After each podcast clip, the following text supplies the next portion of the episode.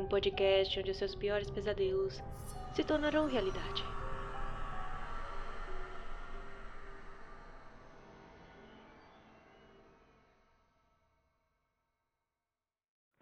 É provável que todos aqueles que sonham com frequência tenham tido pelo menos uma experiência de um evento ou uma sequência de circunstâncias que lhe veio à mente durante o sono, sendo posteriormente realizada no mundo material. Mas, na minha opinião, longe de ser uma coisa estranha, seria muito mais estranho se esta realização não acontecesse ocasionalmente, já que nossos sonhos estão, em geral, relacionados com pessoas que conhecemos e lugares com os quais estamos familiarizados, como poderia ocorrer muito naturalmente no mundo desperto e iluminado pelo dia. É verdade que esses sonhos são frequentemente invadidos por algum incidente absurdo e fantástico, o que os coloca fora dos tribunais em relação ao posterior cumprimento. Mas no mero cálculo das chances, não parece de modo algum improvável que um sonho imaginado por alguém que sonha constantemente se realize ocasionalmente. Não faz muito tempo, por exemplo, experimentei tal realização de um sonho que não me parece de forma alguma notável e que não tem nenhum tipo de significado psíquico. A maneira como ele se realizou foi a seguinte: um certo amigo meu, que mora no exterior, é amável o suficiente para me escrever sobre isso uma vez cada 15 dias. Assim, quando já se passaram 14 dias ou mais desde a última vez que tive notícias dele, minha mente, provavelmente, consciente ou inconscientemente, está à espera de uma carta dele. Uma noite na semana passada, sonhei que, ao subir as escadas para me vestir para o jantar, ouvi, como muitas vezes ouvi, o som do carteiro batendo na minha porta da frente. E então desviei minha direção para o andar de baixo. Lá, entre outras correspondências, havia uma carta dele. Depois entrou o fantástico, pois ao abri-la encontrei dentro um as de ouros, e rabiscado sobre ele, com a sua conhecida caligrafia, dizia: Estou lhe enviando isto para ser guardado de forma segura, pois você sabe que estou correndo um grande risco de manter ases na Itália. Na noite seguinte, eu estava me preparando para subir e me vestir, quando ouvi o carteiro bater e fiz exatamente como havia feito em meu sonho. Lá, entre outras cartas, estava uma de meu amigo. Só que ela não continha o as de ouros. Se assim fosse, eu deveria ter dado mais peso ao assunto, o que, no estado atual, me parece uma coincidência perfeitamente comum. Sem dúvida, eu esperava conscientemente ou subconscientemente uma carta dele. Isto me sugeriu meu sonho. Da mesma forma, o fato de meu amigo não ter me escrito por 15 dias sugeriu-lhe que eu fizesse. Mas ocasionalmente não é tão fácil encontrar tal explicação. E para a seguinte história, não consigo encontrar nenhuma explicação. Saiu da escuridão e para a escuridão foi novamente. Toda a minha vida tenho sido um sonhador habitual. São poucas as noites, quero dizer, quando não acordo pela manhã para descobrir que alguma experiência mental tenha me ocorrido. E às vezes, durante toda a noite. Aparentemente, uma série das mais deslumbrantes aventuras me acontecem. Quase sem exceção, estas aventuras são agradáveis, embora muitas vezes sejam meramente triviais. É de uma exceção que vou falar. Foi quando tinha cerca de 16 anos que um certo sonho me ocorreu pela primeira vez e foi assim que aconteceu. Ele começou com o fato de eu estar na porta de uma grande casa de tijolos vermelhos, onde, compreendi, eu iria ficar. O empregado que abriu a porta me disse que o chá estava sendo servido no jardim e me conduziu por um salão baixo e escuro, com uma grande lareira aberta, até um gramado verde e alegre, rodeado de canteiros de flores. Na mesa de chá havia um pequeno grupo de pessoas. Mas todas eram estranhas para mim, exceto uma, que era um colega de escola chamado Jack Stone. Claramente, o filho da casa. e ele me apresentou a seus pais e a um casal de irmãs. Eu estava, lembro-me, um pouco surpreso de me encontrar ali, pois o rapaz em questão era pouco conhecido por mim, e eu não gostava muito do que eu sabia sobre ele. Além disso, ele havia deixado a escola quase um ano antes. A tarde estava muito quente e uma pressão insuportável reinava. Do outro lado do gramado havia um muro de tijolos vermelhos, com um portão de ferro no centro, e do lado de fora havia uma nogueira. Sentamos-nos à sombra da casa, em frente a uma fila de longas janelas, dentro das quais eu podia ver uma mesa com um tecido colocado, brilhando com copos e prataria. Este jardim, que ficava na frente da casa, era muito longo e em uma das extremidades havia uma torre de três andares, que me parecia muito mais velha do que o resto do prédio. Em pouco tempo, a senhora Stone, que como o resto do grupo estava sentada em absoluto silêncio, me disse: Jack lhe mostrará seu quarto. Eu lhe dei o quarto na torre. Muito inexplicavelmente, meu coração se afundou em suas palavras. Senti como se soubesse que devia ficar no quarto da torre e que ele continha algo horrível e significativo. Jack levantou-se imediatamente. Eu entendi que tinha que segui-lo. Em silêncio, passamos pelo salão e subimos por uma grande escada de carvalho com muitas curvas. E chegamos a um pequeno patamar com duas portas dispostas nele. Ele empurrou uma delas para eu entrar e sem entrar no quarto, fechou atrás de mim. Então eu sabia que minha conjetura estava certa. Havia algo horrível no quarto, e com o terror do pesadelo crescendo rapidamente e me envolvendo, acordei em um espasmo de terror. Desde então, esse sonho ou variações dele ocorreram de forma intermitente durante 15 anos. Na maioria das vezes, ele vinha exatamente da mesma forma. A chegada, o chá disposto no gramado, o silêncio mortal seguido por aquela frase mortal, a subida com Jack Stone até o quarto na torre, onde o horror habitava, e sempre terminava naquele pesadelo de terror com aquilo que estava no quarto.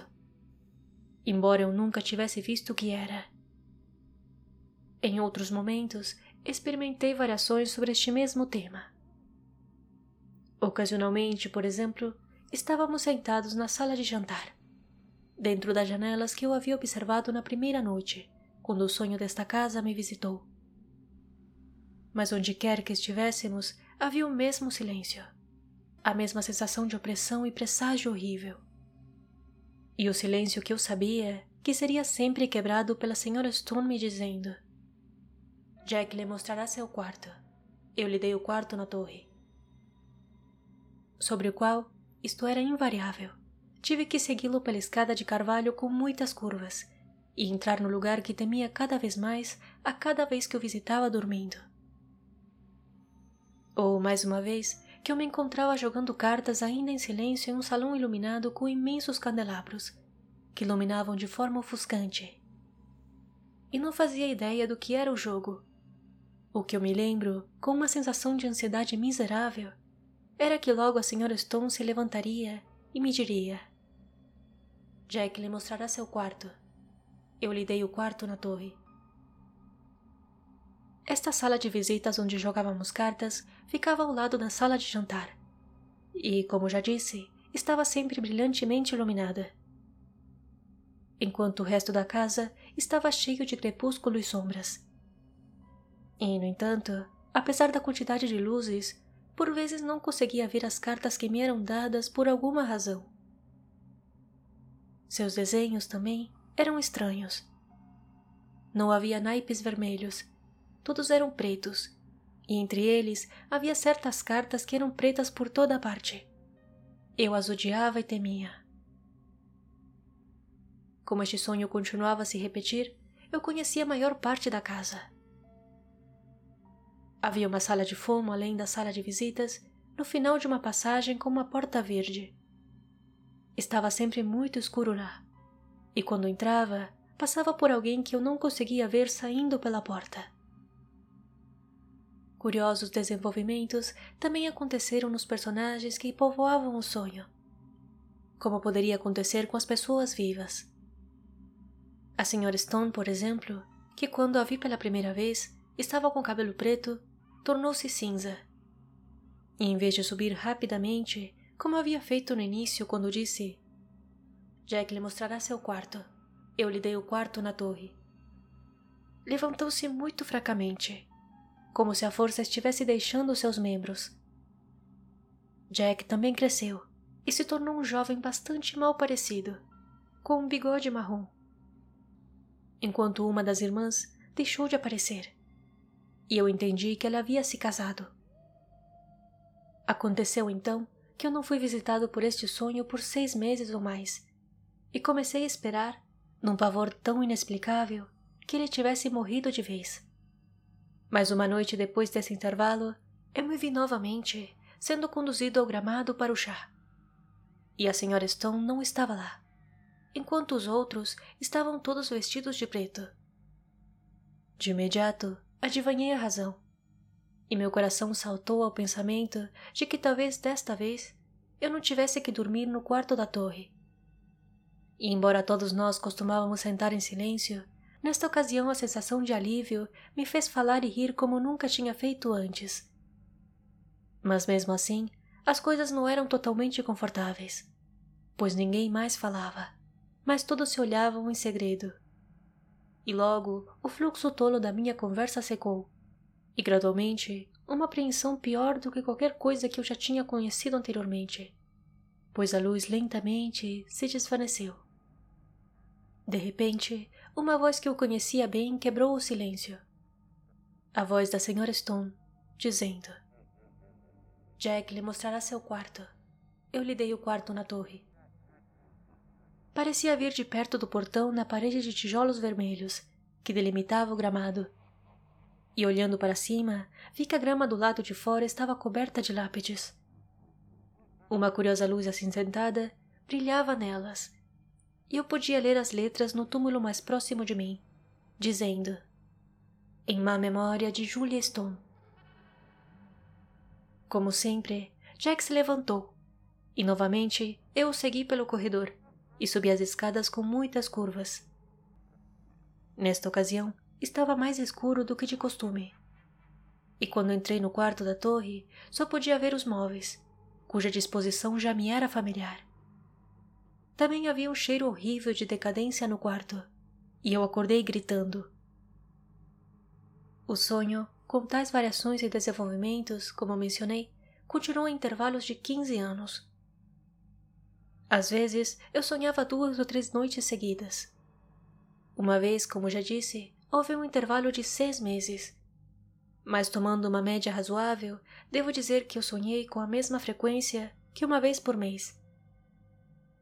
Tinha, como é evidente, algo de pesadelo, já que sempre terminava no mesmo terror pavoroso, o qual, longe de diminuir, parecia reunir um novo medo a cada vez que o experimentava.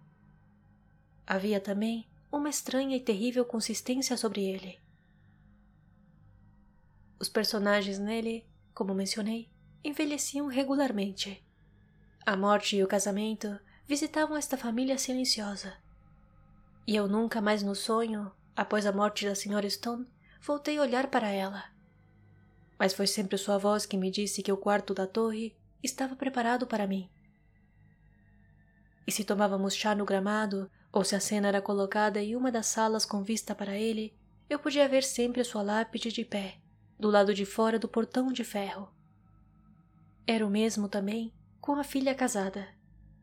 Geralmente ela não estava presente, mas uma ou duas vezes ela voltou, em companhia de um homem, que eu considerei ser seu marido. Ele também, como os demais, estava sempre em silêncio. Mas devido à constante repetição do sonho, eu havia deixado de atribuir em minhas horas de vigília, qualquer significado a ele. Nunca mais encontrei Jack Stone durante todos aqueles anos, nem nunca vi uma casa que se assemelhasse a esta sombria casa do meu sonho. E então, algo aconteceu. eu havia estado em Londres neste ano, até o final de julho, e durante a primeira semana de agosto fui ficar com um amigo em uma casa que ele havia comprado para os meses de verão, no distrito de Ashton Forest, em Sussex.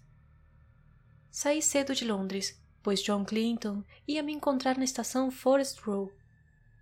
E íamos passar o dia jogando golfe e ir à sua casa à noite. Ele estava com seu carro e partimos cerca das cinco da tarde. Depois de um dia completamente delicioso para a viagem, sendo a distância de cerca de dez milhas. Como ainda era muito cedo, não tomamos chá no clubhouse e esperamos até chegar em casa. Enquanto dirigíamos, o clima, que até então tinha sido embora quente e agradavelmente fresco, me pareceu alterar em qualidade e se tornou muito estagnado e opressivo. E eu senti aquela sensação indefinível de apreensão ameaçadora a qual estou acostumado antes dos trovões. John, entretanto, não compartilhava da minha opinião, atribuindo minha perda de leveza ao fato de que eu havia perdido os dois jogos. Os acontecimentos, no entanto, provaram que eu estava certo. Embora eu não ache que a tempestade que caiu naquela noite tenha sido a única causa de minha depressão. Nosso caminho se estendia através de ruas profundas e altas. E antes de termos ido muito longe, eu adormeci e só fui despertado pela parada do motor. E com uma emoção repentina, em parte de medo, mas principalmente de curiosidade, me encontrei de pé na porta de minha casa dos sonhos. Avançamos por um salão baixo de carvalho. Eu me perguntava se ainda estava sonhando ou não, e saímos para o gramado, onde o chá era colocado à sombra da casa.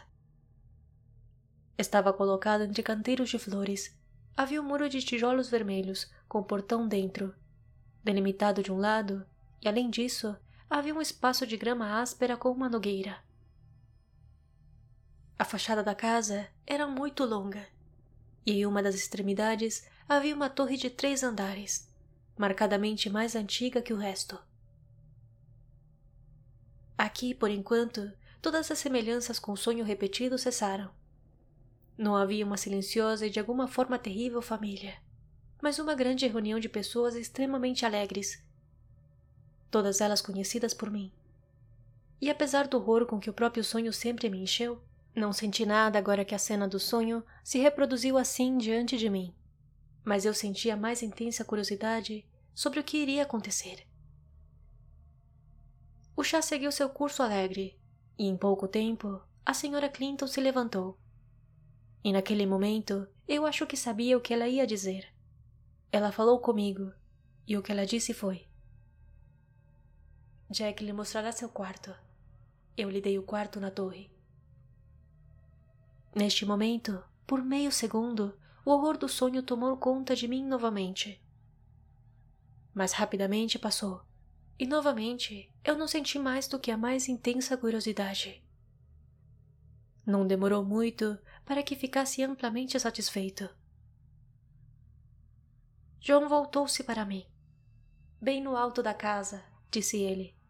Mas acho que você ficará confortável. Estamos absolutamente cheios você gostaria de ir e ver isso agora? Por Júpiter, acredito que você está certo que vamos ter uma grande tempestade. Quão escuro se tornou. Levantei-me e o segui. Passamos pelo corredor e subimos a escada perfeitamente familiar. Então ele abriu a porta e eu entrei. E naquele momento, um terror irracional me possuiu novamente. Eu não sabia o que temia. Eu simplesmente temia. Então, como uma lembrança repentina, quando alguém se lembra de um nome que há muito escapou da memória, eu sabia o que temia. Temia a Sra. Stone, cuja sepultura com a sinistra inscrição, em má memória, eu havia visto tantas vezes em meu sonho, logo após o gramado que estava abaixo de minha janela. E então, mais uma vez, o medo passou tão completamente que me perguntei o que havia a temer. E me encontrei sóbrio, quieto e são, no quarto da torre, cujo nome tantas vezes tinha ouvido meu sonho e cuja cena era tão familiar. Olhei em volta com um certo senso de propriedade e descobri que nada havia mudado em relação às noites de sonho, em que eu o conhecia tão bem. Logo à esquerda da porta estava a cama, no sentido do comprimento da parede, com a cabeceira no ângulo. Em uma linha com ela estava a lareira e uma pequena estante. Em frente à porta, a parede externa era perfurada por duas janelas com grades, entre as quais estava a mesa de vestir, enquanto ao longo da quarta parede estava o lavatório e um grande armário. Minha bagagem já havia sido arrumada, pois os móveis de vestir e despir estavam ordenados no lavatório e na mesa de toucador. Enquanto minhas roupas de jantar estavam espalhadas na coberta da cama.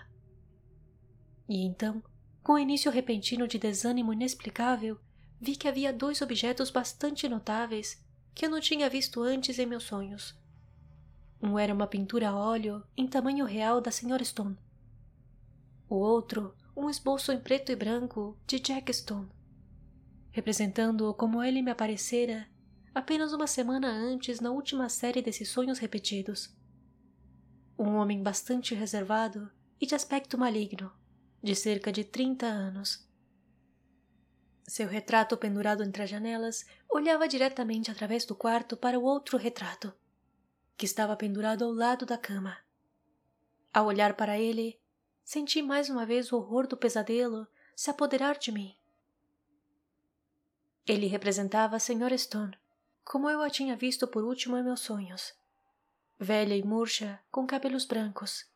Mas apesar da evidente fraqueza do corpo, uma exuberância terrível e vitalidade brilhava através do envelope de carne. Uma exuberância totalmente maligna. Uma vitalidade que espumava e espumava com um mal inimaginável. O mal irradiava de seus olhos, estreitos e de esguelha. Ela ria com sua boca demoníaca Todo o rosto era instinto com uma alegria secreta e terrível. As mãos, apertadas juntas no joelho, pareciam tremer de alegria reprimida e sem nome. Então vi também que estava assinado no canto inferior esquerdo.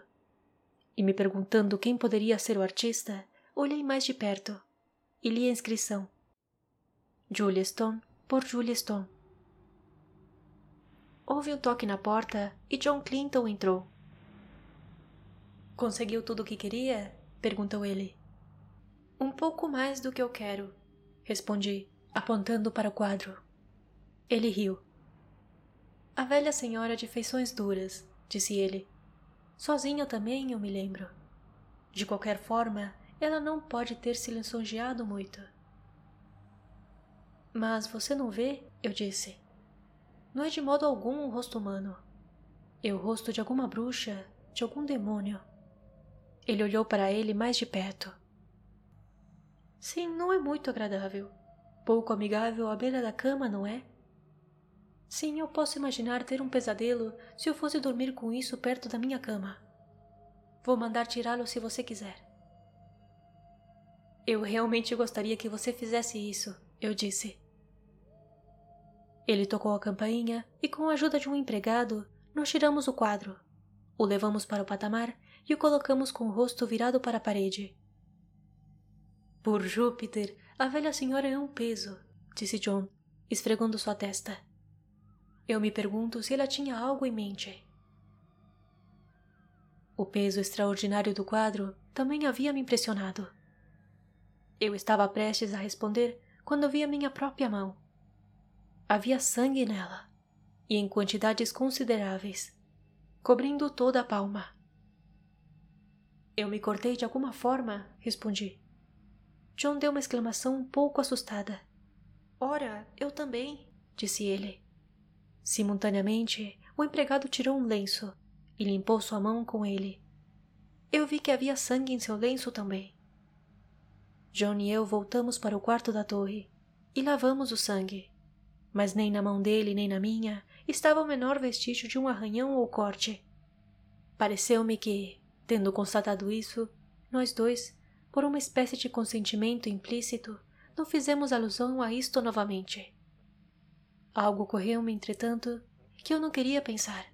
Era apenas uma conjetura, mas acreditava que a mesma coisa havia ocorrido com ele. O calor e a opressão do ar por causa da tempestade que esperávamos, continuavam intactos e se intensificaram muito depois do jantar, durante a maior parte da festa. Entre os quais John Clinton e eu sentávamos do lado de fora no caminho que delimita o gramado, onde tínhamos tomado chá. A noite estava absolutamente escura, e nenhum brilho das estrelas ou a luz da lua conseguia penetrar o manto de nuvens que se sobrepunham ao céu. Aos poucos, o grupo diminuiu. As mulheres subiram para a cama, os homens se dispersaram para a sala de fumo ou bilhar, e às onze horas, meu anfitrião e eu éramos os únicos que restavam. Durante toda a noite, eu pensava que ele tinha algo em mente. E assim que estávamos sozinhos, ele falou. O homem que nos ajudou com o quadro também tinha sangue na mão. Perguntei-lhe há pouco se ele tinha se cortado. Ele disse que supunha que tinha, mas que não conseguia encontrar nenhuma marca nele. Agora, de onde veio esse sangue? Dizendo a mim mesmo que eu não ia pensar nisso, eu tinha conseguido não fazê-lo. E não queria, especialmente na hora de dormir, ser lembrado daquilo. Não sei, respondi. E realmente não me importo desde que o quadro da senhora Stone não esteja ao lado da minha cama. Ele se levantou. Mas é estranho, disse ele. Ah, agora você vai ver outra coisa estranha. Seu cachorro, um terrier irlandês de raça, tinha saído da casa enquanto conversamos. A porta atrás de nós para o salão estava aberta e um raio de luz oblongo brilhava através do gramado até o portão de ferro, que levava para a grama áspera do lado de fora, onde estava a nogueira. Eu vi que o cachorro tinha todos os pelos arrepiados de raiva e medo. Sua boca estava encolhida na volta dos dentes, como se ele estivesse pronto para pular em alguma coisa. E estava rosnando para si próprio. Ele não deu a mínima atenção a seu dono ou a mim, mas caminhou firme e tenazmente através da grama até o portão de ferro. Lá ele ficou de pé por um momento, olhando através das barras e ainda rosnando. Então, de repente, sua coragem pareceu abandoná-lo. Ele deu um longo uivo e voltou para casa com um curioso movimento agachado. Ele faz isso meia dúzia de vezes por dia, disse John. Ele vê algo que ele odeia e teme. Eu caminhei até o portão e olhei para ele. Algo estava se movendo na grama lá fora. E logo um som que eu não consegui identificar instantaneamente chegou aos meus ouvidos. Então me lembrei do que era. Era o ronronar de um gato.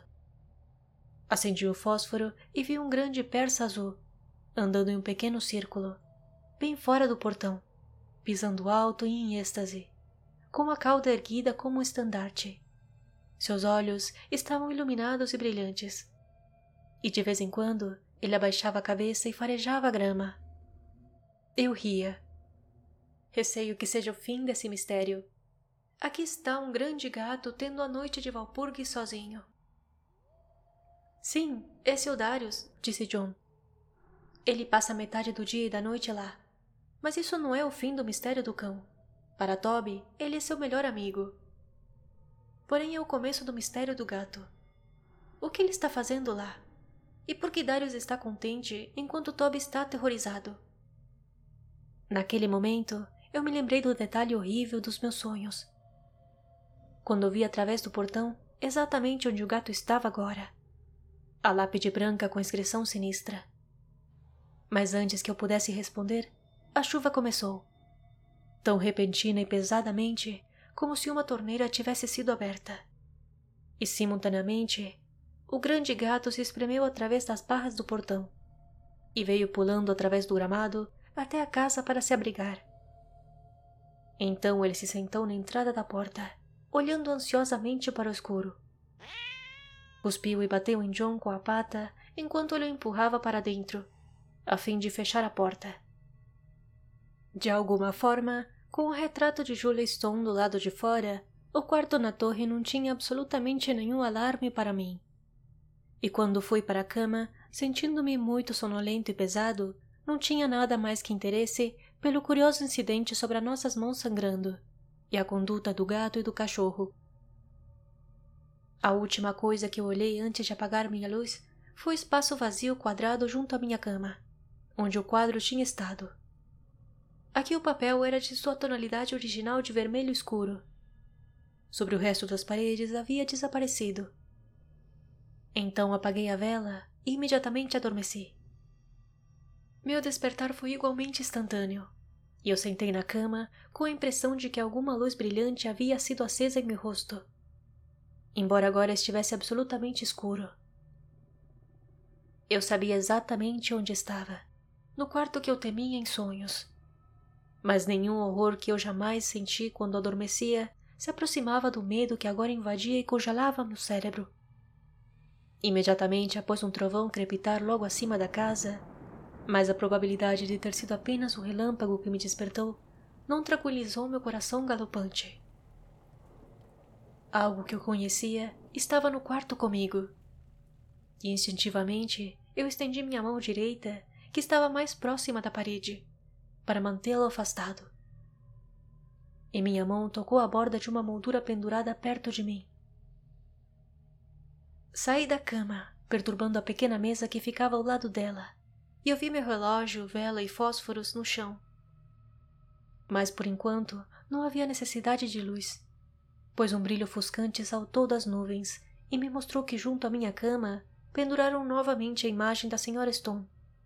E imediatamente o quarto entrou novamente na escuridão. Mas naquele clarão também vi outra coisa. A saber, uma figura que se inclinava sobre a ponta da minha cama, me observando. Ela estava vestida com uma roupa branca, manchada de mofo, e o rosto era o do quadro. Os trovões estouraram e rugiam, e quando cessaram, a quietude mortal foi sucedida. Ouvi um barulho de movimento chegando perto de mim. E mais horrível ainda, percebi um odor de corrosão e decadência. E então, uma mão foi colocada na lateral do meu pescoço. E ao lado do meu ouvido, ouvi uma respiração rápida e ansiosa. No entanto, eu sabia que esta coisa, embora pudesse ser percebida pelo toque, pelo olfato, pelos olhos e pelos ouvidos, ainda não era desta terra, mas algo que tinha passado para fora do corpo e tinha poder para se manifestar. Então uma voz, já familiar para mim, falou: eu sabia que você viria para o quarto da torre. Esperei muito tempo por você. Finalmente você veio. Esta noite farei um banquete. Em breve festejaremos juntos. E a respiração rápida chegou mais perto de mim. Pude senti-la em meu pescoço, e o terror, que eu acho que me paralisou no momento, deu lugar a um instinto selvagem de autopreservação. Eu bati com os dois braços, chutando no mesmo momento, e ouvi um pequeno guincho de animal e algo macio caiu com um baque ao meu lado. Dei alguns passos à frente, quase tropeçando no que quer que fosse que estava ali. E com a mais pura sorte, encontrei a maçaneta da porta. E em outro segundo, saí correndo no patamar e bati a porta atrás de mim. Quase no mesmo momento, ouvi uma porta abrindo em algum lugar abaixo. E John Clinton, com uma vela na mão, veio correndo para o andar de cima. O que é isso? disse ele. Eu durmo logo abaixo de você e ouvi um barulho como se. Deus do céu, há sangue no seu ombro. Eu fiquei ali. Então ele me disse depois, balançando de lado a lado, branco como um lençol, com a marca em meu ombro, como se uma mão coberta de sangue tivesse sido colocada ali. Está lá dentro, disse eu apontando. Ela, você sabe. O retrato também está ali, pendurado no lugar de onde tiramos. E ele riu. Meu caro amigo, isto é um mero pesadelo. Ele me empurrou e abriu a porta. Eu estava ali simplesmente inerte de terror incapaz de detê-lo, incapaz de me mover. Caramba, que cheiro horrível! disse ele. Depois houve um silêncio. Ele havia desmaiado por trás da porta aberta. No momento seguinte, ele saiu novamente, tão branco quanto eu, e instantaneamente a fechou. Sim, o retrato está lá, disse ele. E no chão há uma coisa manchada de terra, como aquilo em que enterram as pessoas. Vamos, rápido, vamos embora. Como desci as escadas, mal sei. Um tremor horrível e uma náusea do espírito em vez do corpo me tomou. E mais de uma vez ele teve que colocar meus pés sobre os degraus. E de vez em quando ele lançava olhares de terror e apreensão pelas escadas acima. Mas com o tempo chegamos ao seu vestuário no andar de baixo. E lá eu lhe contei o que descrevi aqui. Algum tempo depois, ouvi falar sobre o inexplicável caso do adro da igreja de West Foley. Cerca de oito anos antes, quando, por três vezes, tentaram enterrar o corpo de uma certa mulher que havia cometido suicídio. Em cada ocasião, o caixão era encontrado no decorrer de alguns dias, novamente saindo do chão. Após a terceira tentativa, para que não se falasse mais sobre o assunto, o corpo foi enterrado em outro lugar em solo não consagrado. Este local estava do lado de fora do portão de ferro do jardim, pertencente à casa onde esta mulher havia morado. Ela havia cometido suicídio em um quarto no topo da torre daquela casa. Seu nome era Julia Stone. Em seguida, o corpo foi novamente desenterrado em segredo, e o caixão foi encontrado cheio de sangue. Avalie e siga este podcast. Isso seria uma enorme ajuda para a continuação deste programa. Inscreva-se no canal Pesadelos Reais no YouTube. E, por favor, deixe seu like e compartilhe conosco o seu próprio relato ou sugestão de tema enviando para o e-mail que está na descrição. Considere me seguir no Instagram, no arroba podcast Pesadelos Reais. Lá estarei avisando cada vez que houver um novo episódio. Me despeço por hoje lhe envio um abraço psicológico bem apertado e até o próximo episódio.